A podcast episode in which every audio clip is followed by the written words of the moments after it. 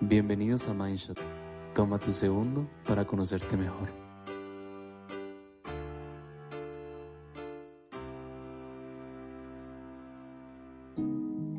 Y si te dijera hoy que tienes que vivir las emociones del mismo modo en que yo lo hago, ¿qué pensarías?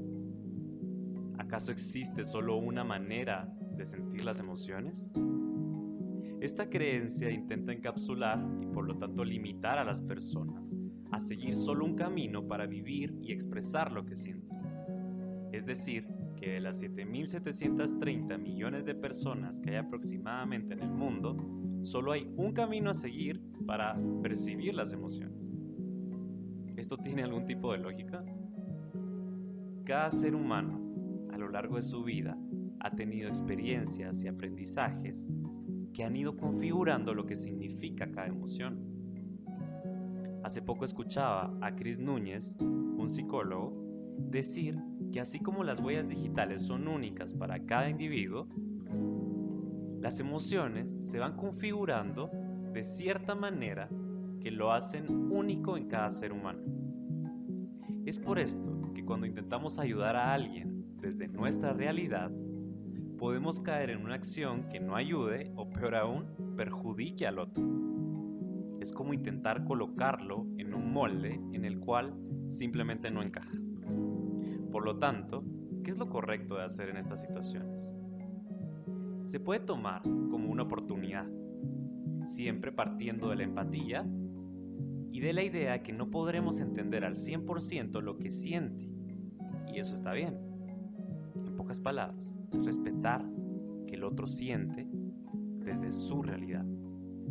Un ejemplo muy común es que cuando una persona está llorando, se utiliza la frase, no hombre, no es para tanto, no llores.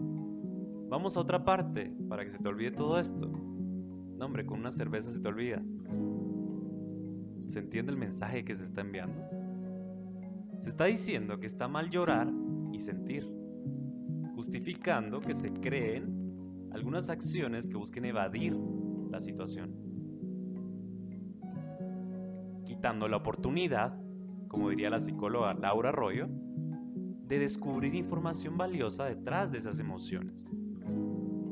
En este punto podemos ver que la emoción por sí sola no es mala, quizás es incómoda para nosotros, pero trae consigo una información que nos puede permitir aprender y cuando la evadimos, lo único que estamos haciendo es promoviendo o aumentando la opción de que se vuelva a repetir esto que estamos viviendo. Y bueno, esa es nuestra posición frente a los otros. Ahora, ¿qué pasa con nuestras emociones? ¿Cómo actuamos frente a nuestras emociones? ¿Permitimos que fluyan o buscamos estrategias para dejar de sentirlas? Las opciones son amplias. Podemos ver películas y series durante todo el día con la única intención de no pensar y no sentir. Podemos hacer ejercicio excesivo para mantenernos ocupados. Podemos comer en exceso y hay miles, miles de opciones para evadir. Ahora, ¿realmente esto está cambiando de alguna forma estoy sintiendo? ¿Será que tiene un beneficio a largo plazo? ¿O simplemente lo estoy postergando? Es el tipo de reflexiones que pueden empezar a motivarnos a conocer estas emociones y darles un espacio para poder entender qué información me trata de dar.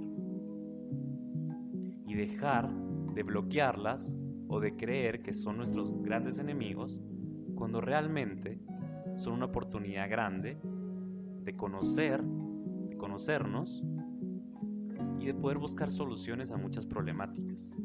Sabemos que cada emoción tiene una función. El enojo, por ejemplo, permite poner límites. Y esto está bien. Ahora, hay que hacer también una aclaración. Y es que sentir no justifica que hagamos acciones, que actuemos en contra de otros o de nosotros mismos. Es por esto que cuando una persona está enojada, solo porque está enojada no justifica que pueda dañar a otros. Lo que se intenta decir es que hay que encontrar en estas emociones cuál es el mensaje, pero no que se pueda dañar a otros.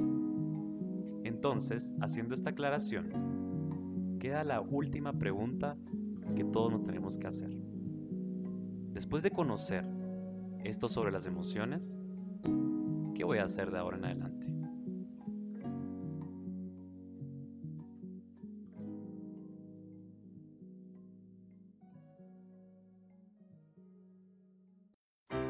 Acabas de escuchar un episodio de Mindshot. Sigue tomando un shot de conocimiento.